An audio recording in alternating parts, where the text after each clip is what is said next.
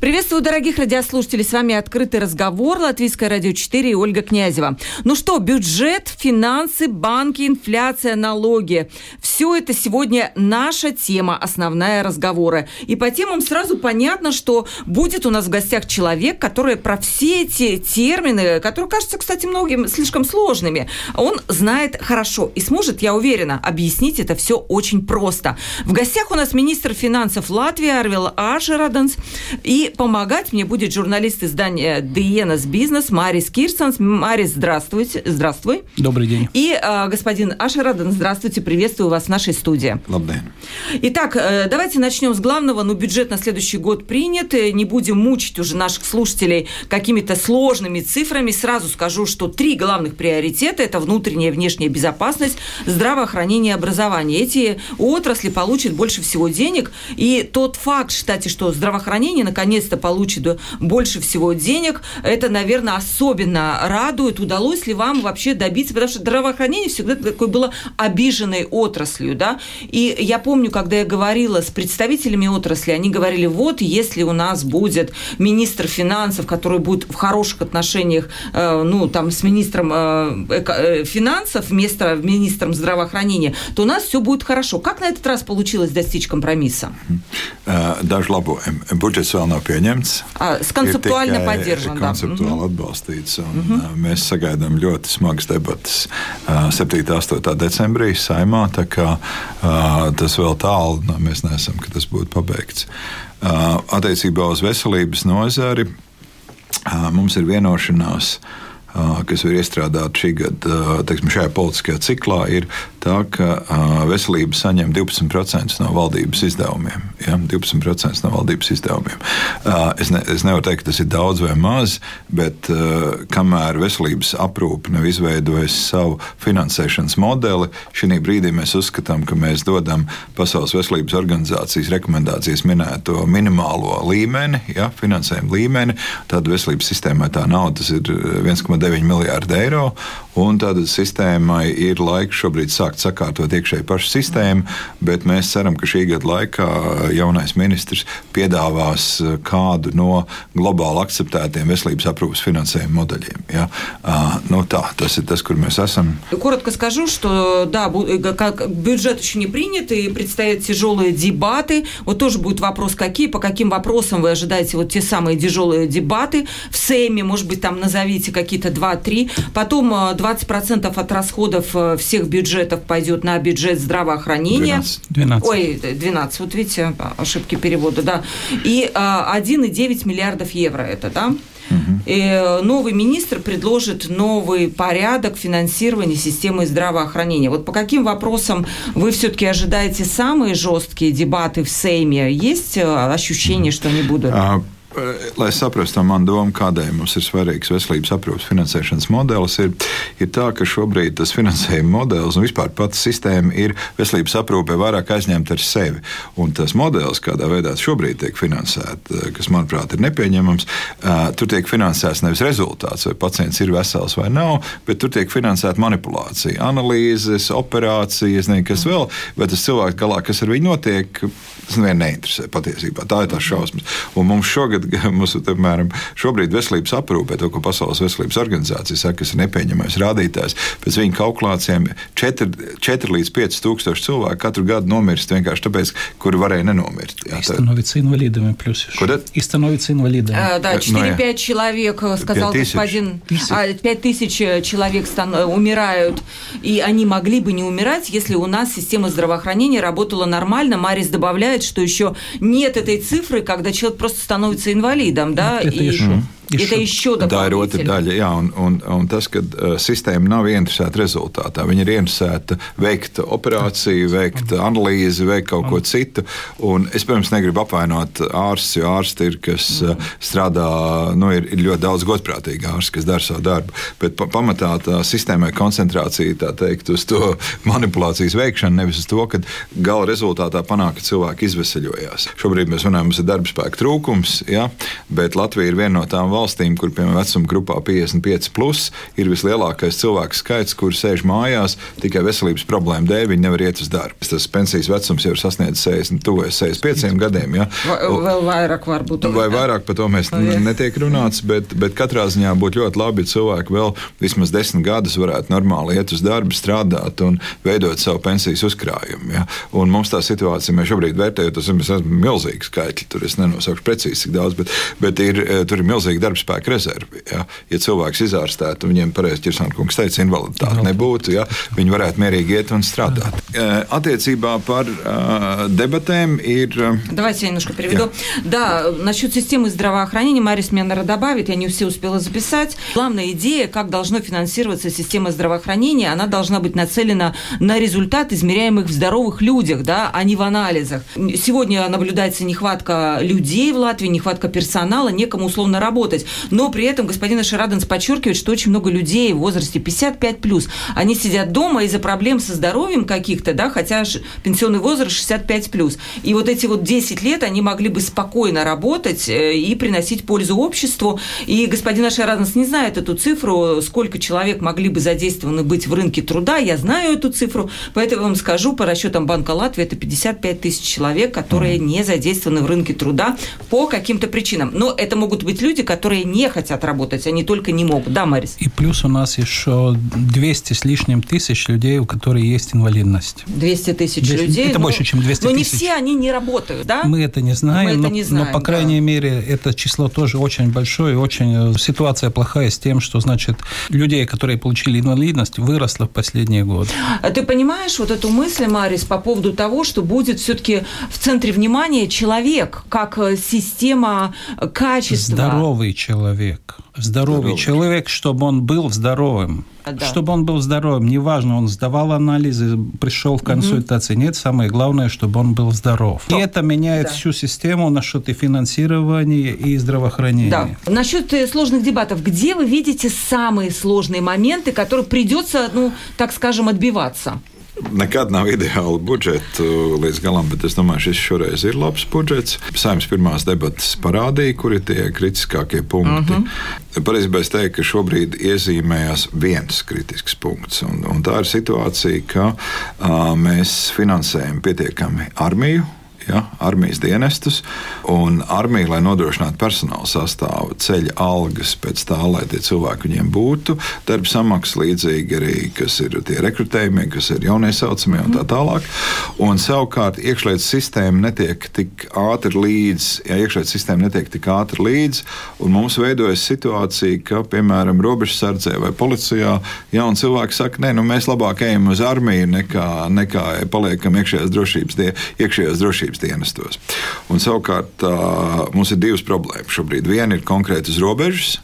Mūsu bēgļu intensitāte, jau robežu čērsotāja intensitāte pieaug. Mm Mums ir bijuši situācija, nu, mēs standartā sakām, tie ir apmēram 45 cilvēki dienā. Tad ir bijuši gadījumi, ka ir bijis līdz pusotram tūkstotim.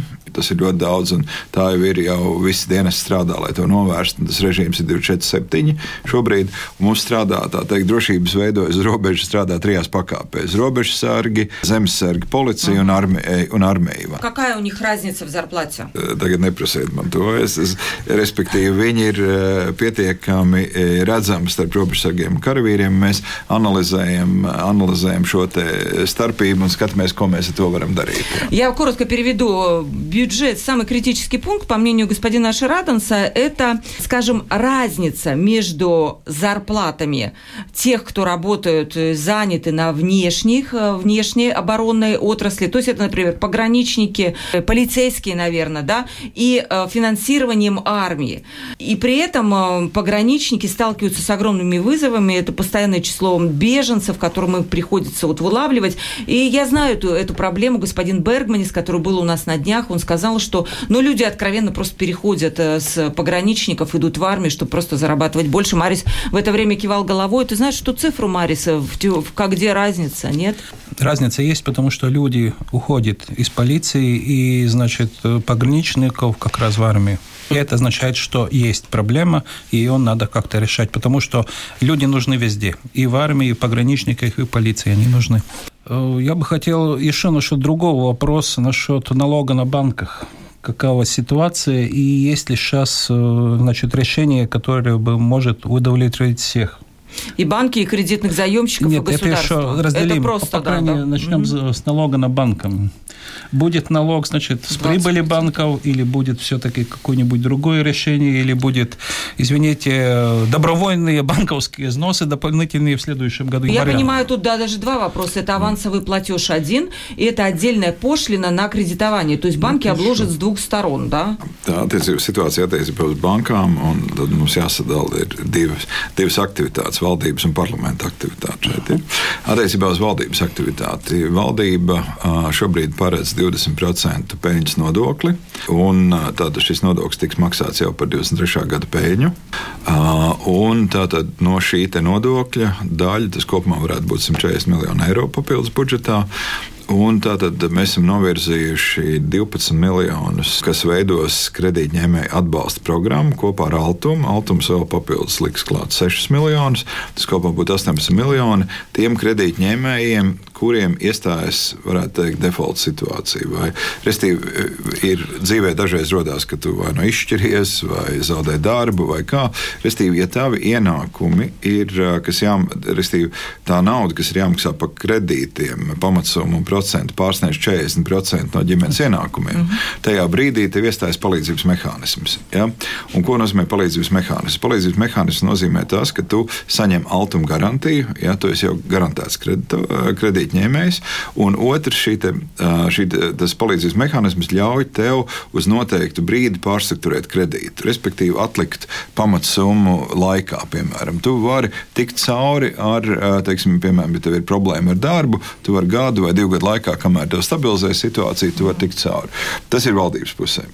Savukārt parlaments šobrīd ir, ja es pareizi nolasu otro lasījumu, virzījis iniciatīvu par to, ka tiek iekasēta hipotekāra primāro nodokļu nodeva, noda, īpaša nodeva, ar nolūku atbalstīt hipotekāro kredītu ņēmējus.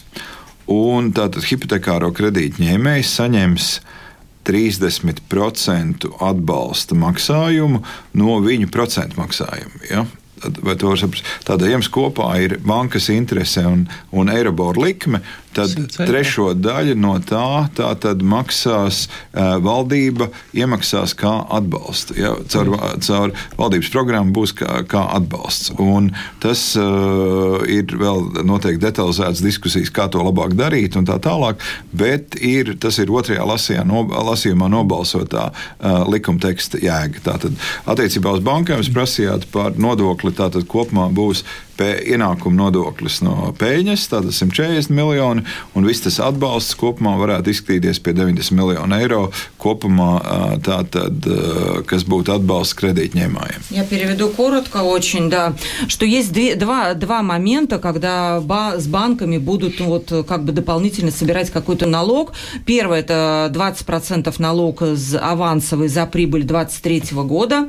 Здесь я немножко не поняла, 140 миллионов евро, по-моему, да, уловила я эту мысль, да? Что, да. да, будет собрано. Вопрос сразу, эти деньги куда пойдут? Госбюджет. Да, эти деньги госбюджет на какие-то программы. И вторая часть, это которая касается поддержки кредитных заемщиков, то есть будет для них э, начислена для 30% пошлина, э, которая пойдет на поддержку кредитным заемщикам. Вот эти 30% будут действовать от процентных платежей. Да? И еще вот вопрос. 40%, которые вы сказали, пойдет на переструктуризацию кредитов от Altum. Здесь 18 миллионов евро выделено. Ja mēs runājam par kredītņēmēju atbalstu, tad šobrīd izskatās, ka būs divas programmas. Viena ir valdības programma visiem mm. tiem, kas, ja nonāk viņu problēma, nu, viņi nevar samaksāt savu kredītu. 40% доходов уже превышают плату за выплату кредита. Nē, nē, nē, vēlreiz. Ir, uh, maksājums par kredītu maksājums par kredītu pārsniedz 40% no jūsu ienākuma. Piemēram, jums ir 1000 eiro ienākumi un 400 ir jāmaksā. Tajā brīdī jūs varat teikt, man vajag palīdzību. un tajā brīdī iestājās, jūs saņemat kā kredītņēmējs papildus altuma garantiju, Un tā tad tas atbalsta mehānisms saka, jūs esat droši kredītņēmējs, bet jums ir vēl iespēja arī sadalīt, piemēram, tos 400 eiro, sadalīt, es šogad maksāju 100, un tad es pagarinu to кредит. Mm -hmm. Эта программа касается примерно 13% заемщиков по расчетам Банка Латвии, у которых уже вот эти 40% на доходов уже ну, не покрывают выплату кредита. Да? Я так понимаю, 13% где-то идет. Да? Es pašlaik precīzi да. domāju, Какие какие суды, продолжая вопрос Мариса, а потом передам ему слово, вы ожидаете, банки уже отчетливо говорят о судебных процессах, насколько они реальны и насколько государство к ним готово? Es īsti pagaidām neredzu pamatu tiesu darbiem. Valstis ar atsevišķām nodevām bankas apliek visdažādākajos veidos. Visas valsts cīnās ar šo situāciju. Īrijā ir, ir visdažādākās nodevas no aktīviem, un, un kas tik tur viss nav. Es domāju, tas ceļš ir leģitīms. Tātad valsts uzliek nodevu, un tā, tas otrs, tas nodevas mehānisms ir valsts izmaksā kredītņēmējiem šīs te, atbalsta formu. Tā ir atbalsta programma. Tā kā ir es, es tādu pamatu pašlaik tiesāties ar valsti neredzu.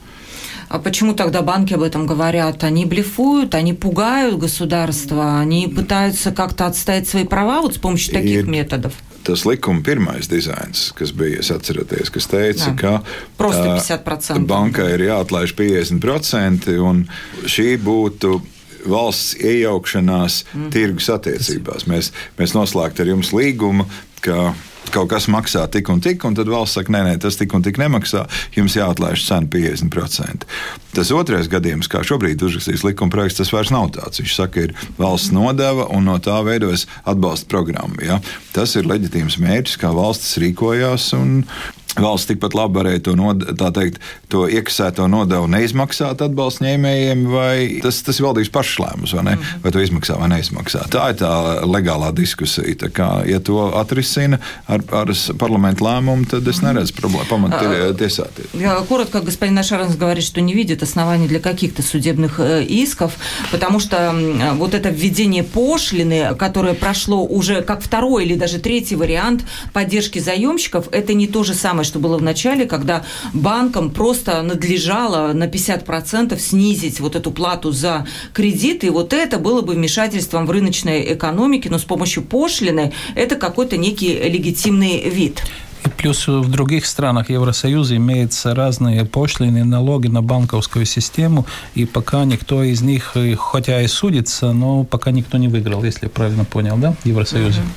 А, то, что банкам это не нравится, то, что они грозят, что не будет больше кредитовать там экономику, и вообще, ну, что это все-таки они называют вмешательством в экономику, как вы это оцениваете? Nu, es redzētu, ka tur ir divas daļas. Tā viena daļa ir šobrīd banku peļņa, kura ir lielāka nekā parasti.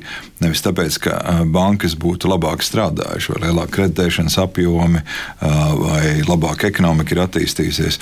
Tā peļņa ir veidojusies no tā, ka Eiropas centrālā banka ir pacēlusi aizdevumu likmes, un bankām pat nevajag aizdot naudu, viņas var noguldīt centrālā bankā un pelnīt naudu. Šī gadījumā lielāka ienākuma nodokļa iekasēšana, manuprāt, ir leģitīma. Ja, leģitīma, un valstī ir savas vajadzības, un tās ir augošas tās drošības vajadzības, pamatā jau tā nauda aizgāja eh, drošībai. Mums ir pieaugušas armijas izmaksas, un tāpat iekšējā dienesta izmaksas, iekšlietu dienesta izmaksas.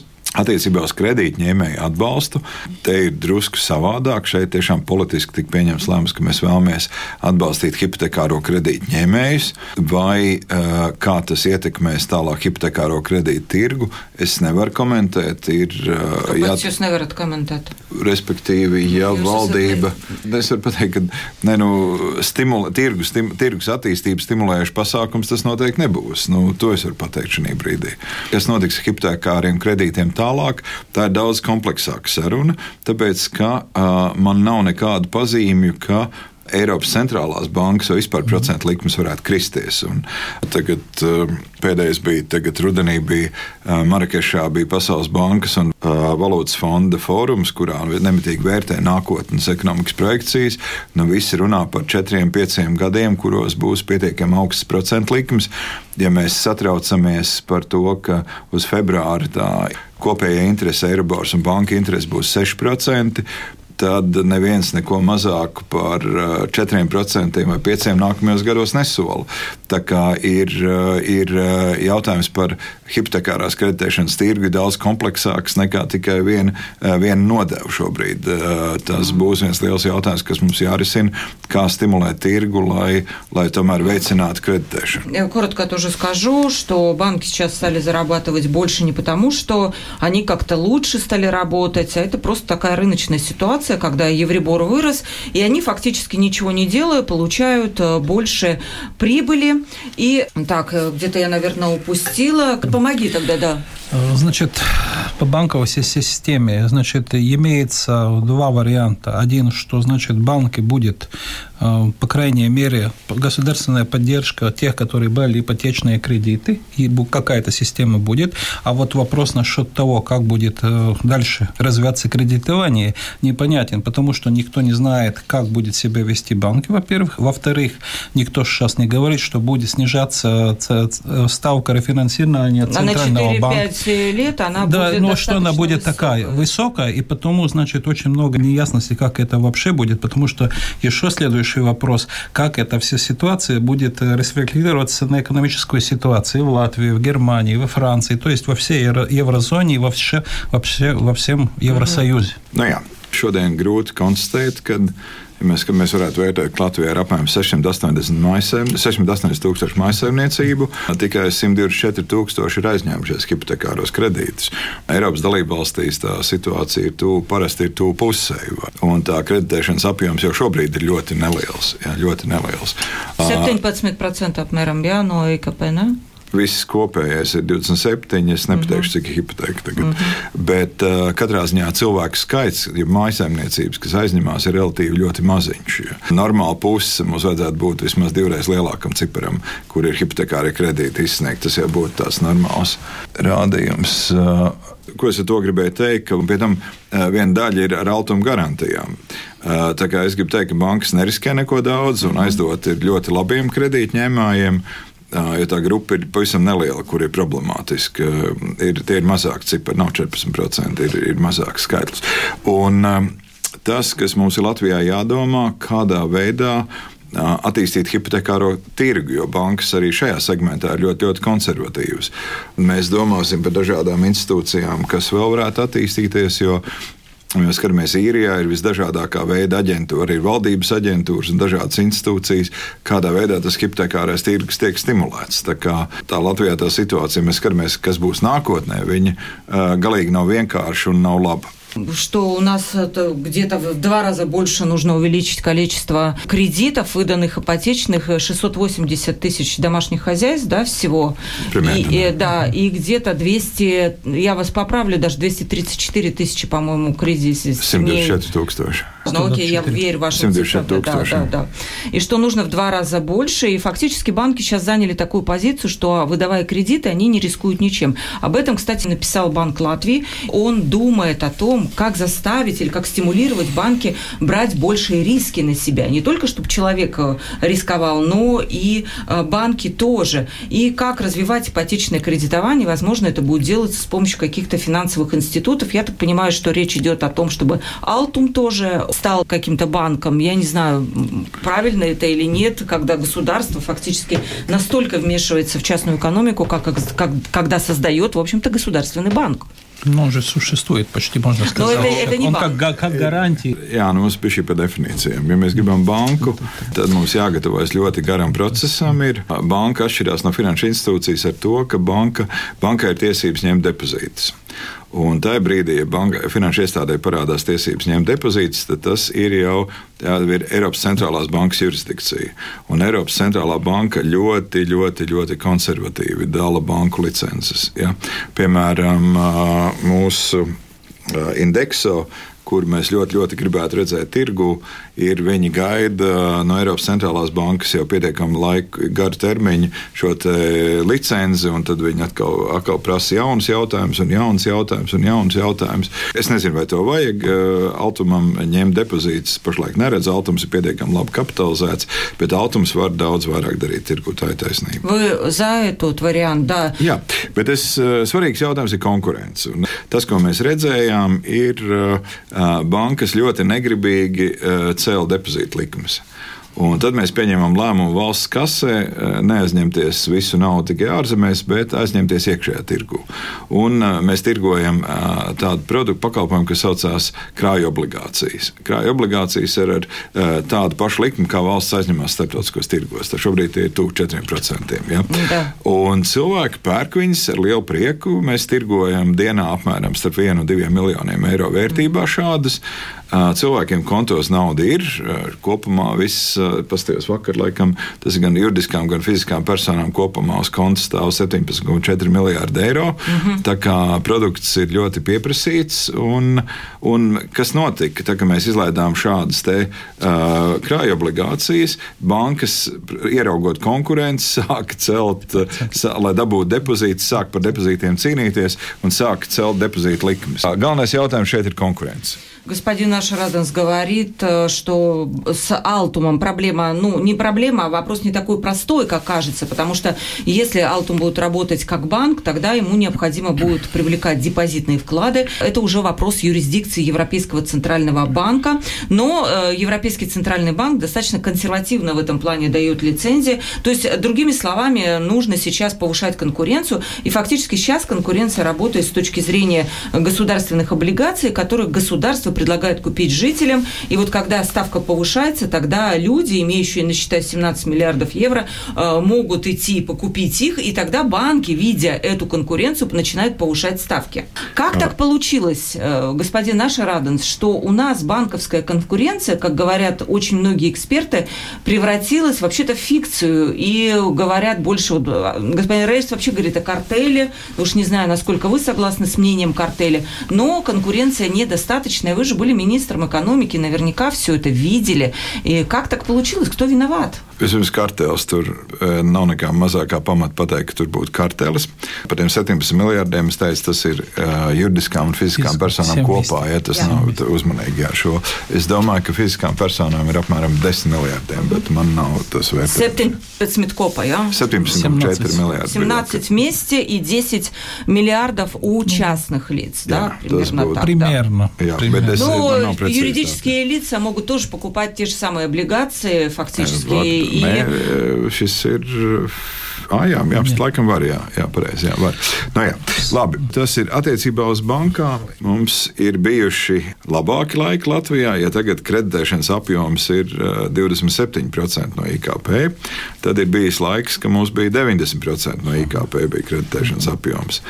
Bet jāsaka, ka banku sektors, un man jāsaka, tur ir arī, ja prasat vainu, ir arī uh, politiskajā, politiskajā daļā, ir, mēs pieļāvām diezgan iespaidīgu tirgus eh, laundromāti, eh, tā teikt, naudas atmazgāšanu. Ir bijuši laiki, kad diennaktī caur Latvijas kontiem ir izgājis vairāk kā miljards eiro. Tātad kopumā starptautiskā finanšu sabiedrība to nebija gatava tolerēt un sākās diezgan strikta, tā teikt, tirgus ierobežojumi. Un, un atcerieties, mums jau bija banku skaits bija daudz lielāks. Bankas neizturēja un bankas ir gājušas mazumā.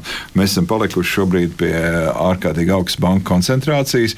Praktiski četras bankas, četru banku rokās koncentrēs praktiski lielākā daļa, ja ne gandrīz visi pakalpojumi. Igaunijā tā situācija ir atšķirīga. Igaunijā ir tās pašas četri, tā paša četru banku kompozīcija, bet tajā pašā laikā ir jaudīga vietējā banka, ir tā LHV banka, kura ir daudz agresīvāka izsniedzot kredītus mājsaimniecībām, izsniedzot kredītus uzņēmējiem. Tur situācija ir būtiski ievērojami labāka. Tas kreditēšanas apjoms ir jau tuvojās vairāk Eiropas vidējiem līmenim. Tas ir konkurence, un vēlreiz konkurence ir tā atbilde tam, kam būtu jānāk, tas, kas būtu Latvijā nepieciešams. Un tādēļ es arī teicu par indekso banku.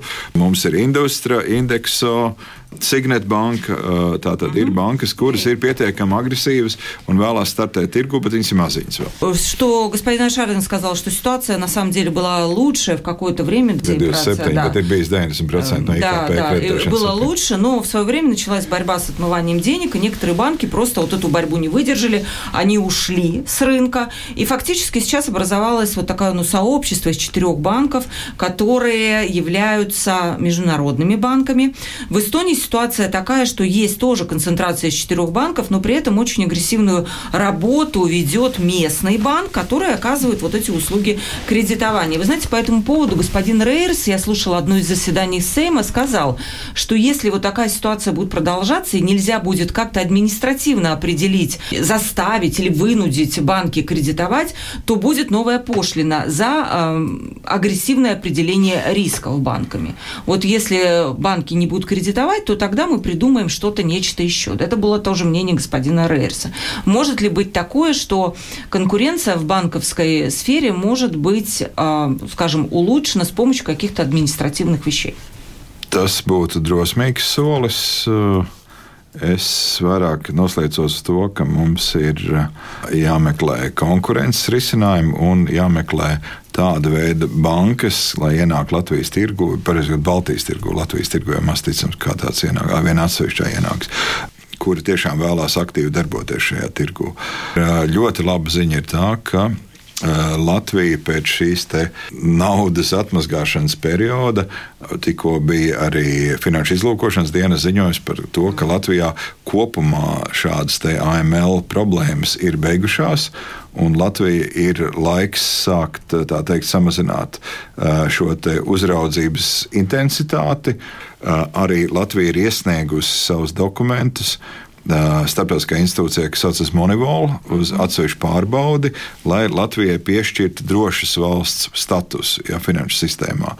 Un tajā brīdī, kad šī Monivol pārbaude beigsies, un mums ir indikācijas, ka viņi beigsies ar ļoti labu rezultātu, arī vēl ir indikācijas, ka varētu mēs sagaidīt, ka Amerikas treasury tas būtu, kā lai to mēs iztulkojam, respektīvi Amerikas finanšu uzraugs, kas izdeva īpašu rezolūciju par ABLV banku, uh -huh. ka viņi arī varētu. Fincen? No, Fincena rezolūciju saucamo, ka viņi varētu noņemt, ka tā rezolūcija arī varētu tikt noņemta.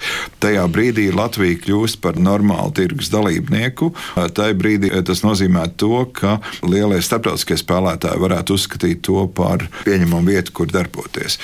Deutsche Bank, piemēram, apsver iespēju tagad atvērt pakalpojumu biroju Lietuvā, Lietuvā viņā viņas. Bet tas rāda, ka lielās finanšu institūcijas sāk skatīties uz Балтийскую tirgu atkal kā iespējamu vietu, kur darboties. Это будет смелый шаг, сказал господин Шараденс, если мы вдруг назначим какую-то дополнительную пошлину за то, что банки не хотят кредитовать, ну, условно, пошлина за слишком агрессивное начисление рисков для банка. Надо все-таки искать какие-то способы для усиления конкуренции. Вот хорошая новость после того долгого периода, когда когда банки подвергались повышенным таким ну, проверкам, что ли, со стороны, со стороны международной организации и налаживали свои системы ALML, то есть э, системы отслеживания своих клиентов, мы все-таки сейчас уже, вот эти вот системы, они будут не такие жесткие, и э, Финцент, который принадлежит, это, наверное, как правильно сказать, это же по-русски. Это, это Финцент, это, государственная структура. Да, государственная структура.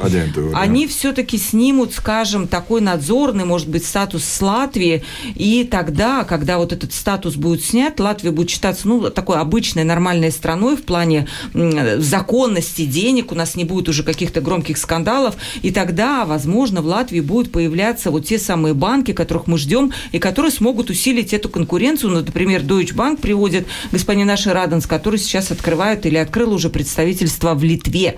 И возможно, что они придут и в Латвию. То есть речь о появлении появления новых международных игроков на банковском рынке? Yes, ir pārstāvs jau šobrīd ir gan Latvijā, gan Lietuvā, bet viņi ver vaļā biznesa pakalpojumu centru Lietuvā. Tas nozīmē, tas apkalpo bankas operācijas, bet tas nozīmē, ka banka redz savu klātbūtni Baltijas telpā, un mēs varam skatīties, mēs domājam, kā nākamo soli varam sagaidīt, ka banka arī apsvērt, atvērt savas operācijas arī Балтийского. Угу. Еще один горячий вопрос, который наверняка волнует слушателей, это вопрос насчет НДС на местные фрукты и овощи. Какое вы видите решение, выход из этой ситуации? Šobrīd valdība ir vienojusies, ka būs Pagaidu risinājums, es nevaru pateikt, cik ilgi tas pagaidu risinājums būs. 12%. Ka mēs ieviešam otru samazināto likumu, tātad 12% uz uz mm -hmm. uh, Latvijai raksturīgiem augļiem, dārziņiem. Es tikai varu pateikt savu tādu finanšu ministru viedokli, ka vairāk kā 80% šos augļus un dārzeņus tirgo lielveikali, un vairāk kā 75% mēs importējam. Tad liela lauvas tiesa no šiem augļiem, dārziem, kas saucās Latvijas raksturīgie, mēs ievedam no citām valstīm. Kopumā es redzu, tas nodokļu risinājums ir pamatīga subsīdija importam. Mēs palīdzam tātad ārzemniekiem šeit pārdot, neapliekot to ar nodokli. Mēs redzam, ka šī pozīcija aug ļoti dinamiski augumā. Iepriekšējais risinājums bija tāds, ka valdība mēģinātu mērķiecīgi atbalstīt vietējos augļu un dārzeņu ražotājus, piešķirot viņiem atsevišķu subsīdiju, lai viņi varētu ātrāk attīstīties un arī kļūt eksporta spējīgi un spētu konkurēt starptautiski. Nu, šobrīd mēs izvēlējamies citu ceļu, tātad mēs vēlamies saglabāt šo mazo nodokļu pozīciju. Man jāpiekrīt, tas ir politisks kompromiss šajā situācijā. Droši vien arī ir grūti grūti pārējā uzreiz no 5% aiziet. Tā kā likums paredzēja atgriezties pie 21%, tas, manuprāt, ir labs компромисс. Сейчас принят господин, э, господин Шарин сказал такой политический компромисс. Раньше было 5%, сейчас будет 12% э, на фрукты и овощи. Есть такая статистика, что более 80% вот этих фруктов и овощей торгуются в супермаркетах, и более 75% мы импортируем. То есть таким образом, считает государство, вот этими скидками, налогами налога мы субсидируем импортную продукцию. Это, наверное, тоже неправильно. Скажите, пожалуйста, налоги на рабочую силу. В следующем году этот вопрос решаться не будет. Сейчас работает группа над этим работает. Есть какие-то все-таки направления, как вы видите, должна строиться вот эта вот реформа налогов на рабочую силу? Darba devēji uzskata, ka mums būtu jāsamazina šie nodokļi, darbspēka nodokļi. Lai gan man jāsaka, ka ir ļoti atšķirīgi viedokļi starp darbdevējiem. Visi tie, kas ir augsts pievienotās vērtības eksportētāji, saka, ka daudz svarīgāk būtu nevis samazināt darbspēku nodokļus, bet gan atbalstīt uzņēmumus, lai viņi varētu augt straujāk eksporta tirgos. Augt straujāk eksporta tirgos.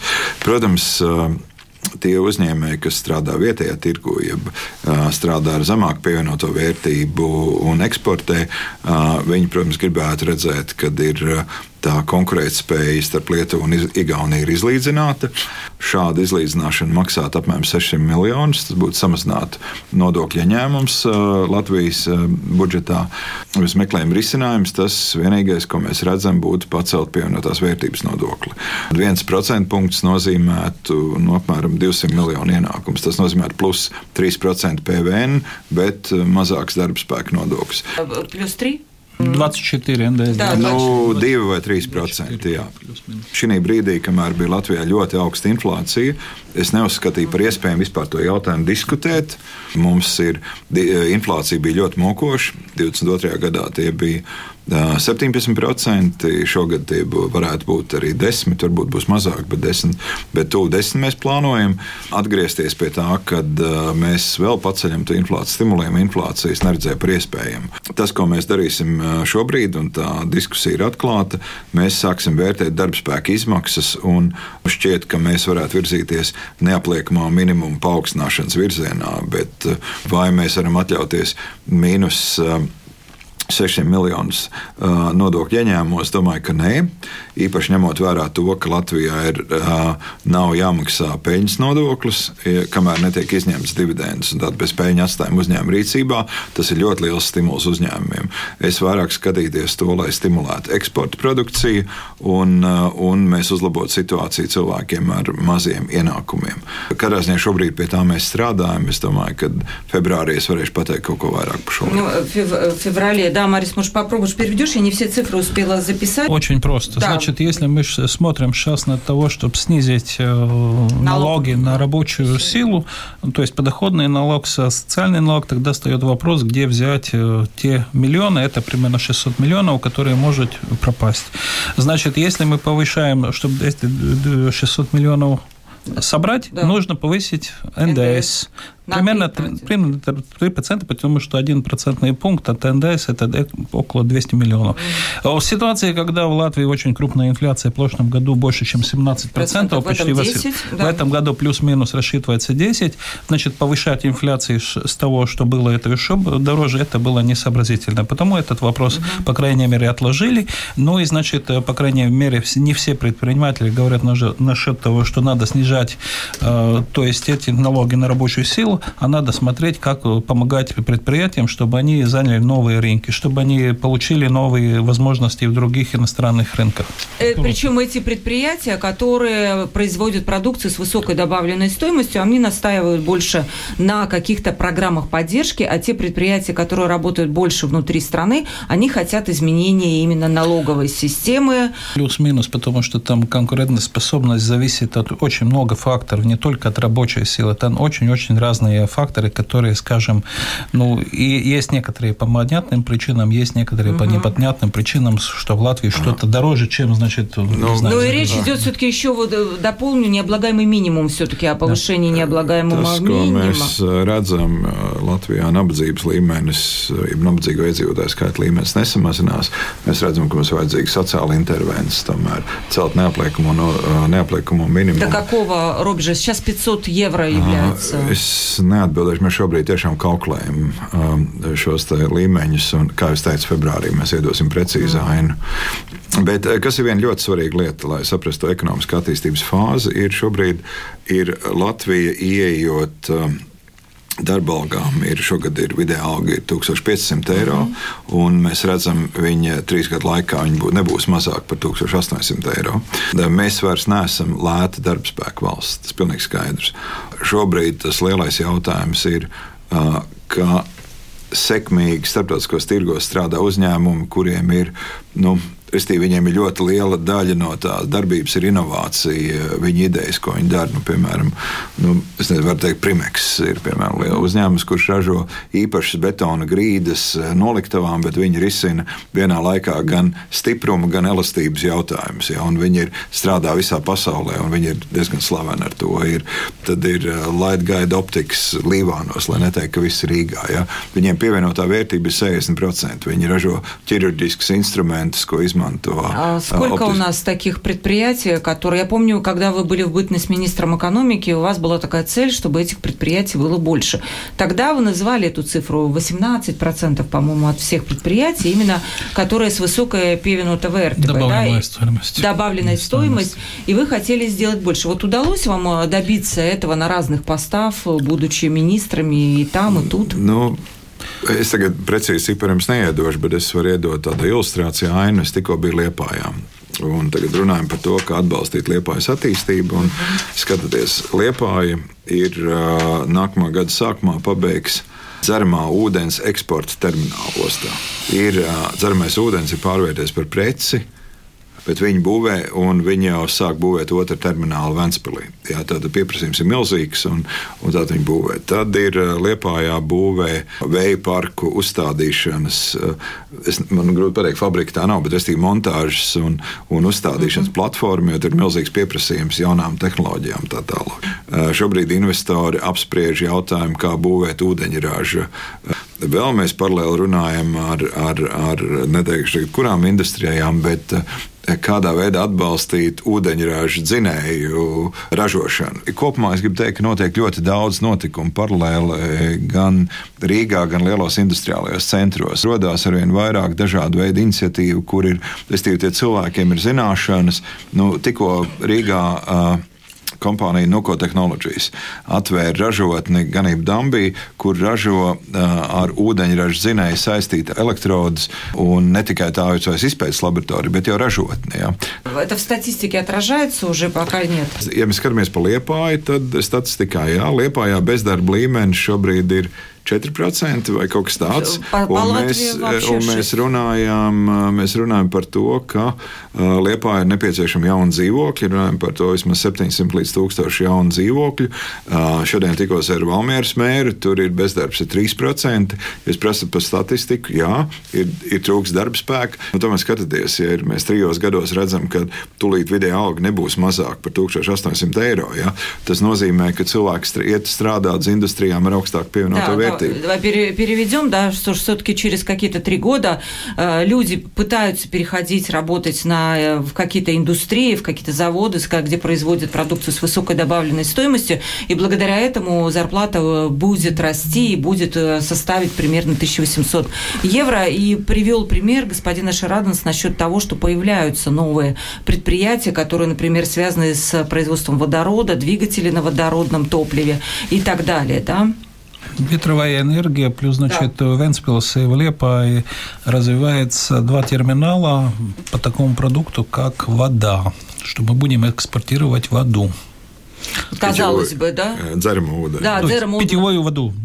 Dzeramais ūdens, es nevaru teikt, ka tas ir neierobežot pieejams Latvijā, bet, bet viņš ir valsts, kurās viņš trūkst. Man ir viss cieņa pret uzņēmējiem, kur paši ir atraduši šos tirdzniecības kanālus, paši ir ieguldījuši savu naudu. Tur ir vairāk kā 30 miljonu eiro ieguldīta terminālā. Viņi būvē pašlaik tos rezervārus, bet katrā ziņā mēs sākam jau tirdzniecības līniju. Domāju, ka desmit gadu laikā mēs redzēsim, kā dzeramā ūdens tirgus attīstīsies. Un Mēs redzēsim, kāda ir, ir tā teikt, cena. Bet tajā commodity tirgu Латвия тулīt ieslēgsies ar vienu ļoti interesantu preci. Jā, да, интересно, да, вот этот проект, в который вложено 3 миллиона евро, и вот это именно производство питьевой воды, потому что в мире этой питьевой воды не хватает. Kādā ziņā man prasījāt par statistiku, tad šobrīd mēs redzam, ka Latvijas ekonomika turās labāk nekā pārējās Baltijas valstis, un attiecībā uz izaugsmu nākamgad mums ir daudz optimistiskāks skats nekā pārējām centrāla Eiropas valstīm.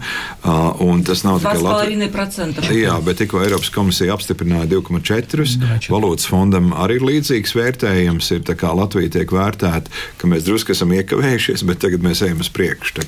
Все-таки насчет роста налога на добавленную стоимость, вот где вы сказали, что 1% это 200 200 миллионов.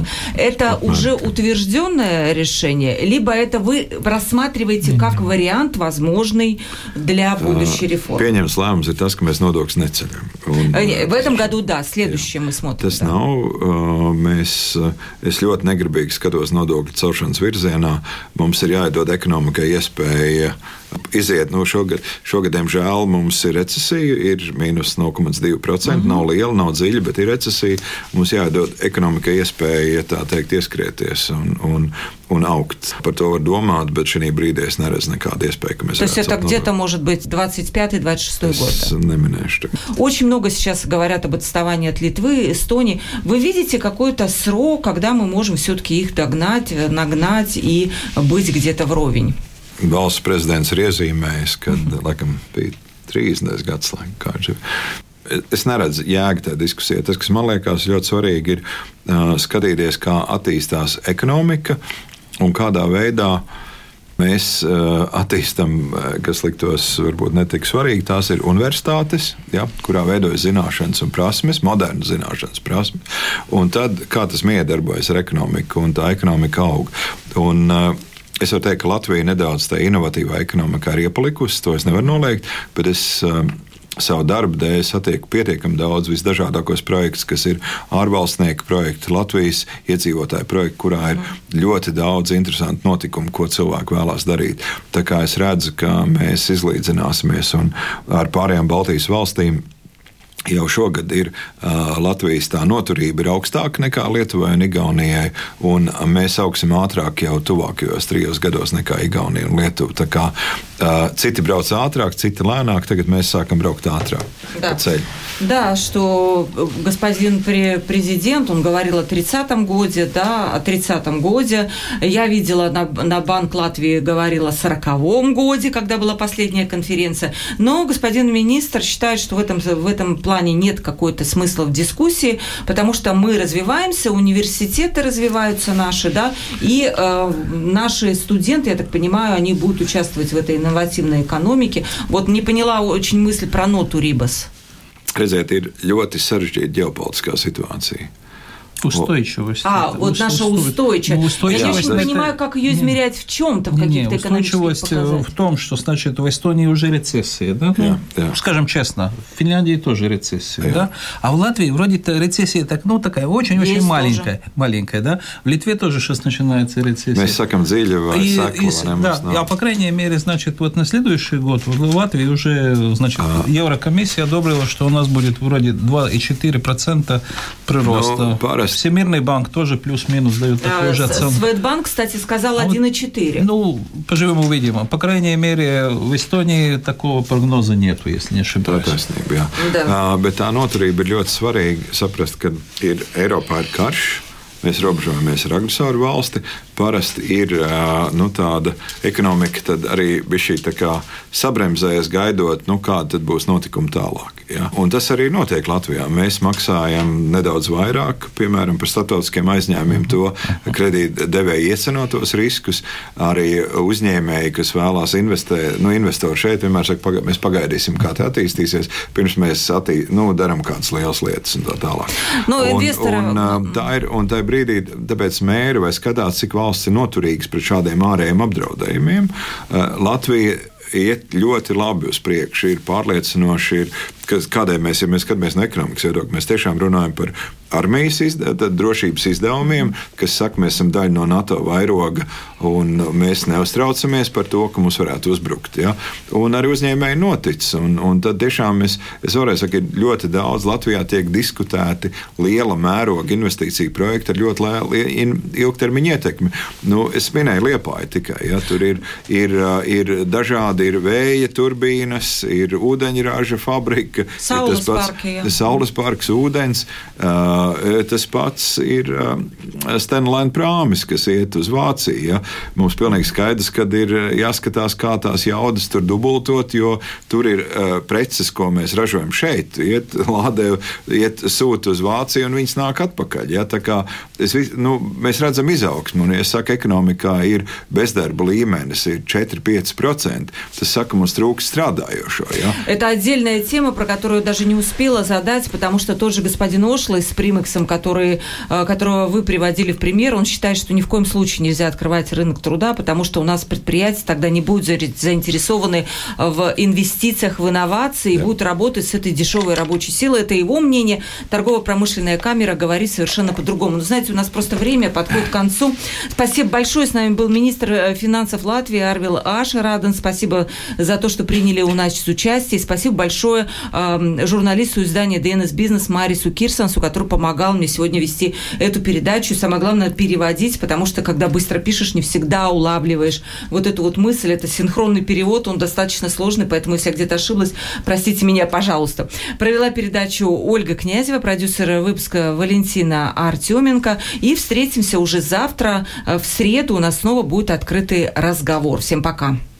Paldies!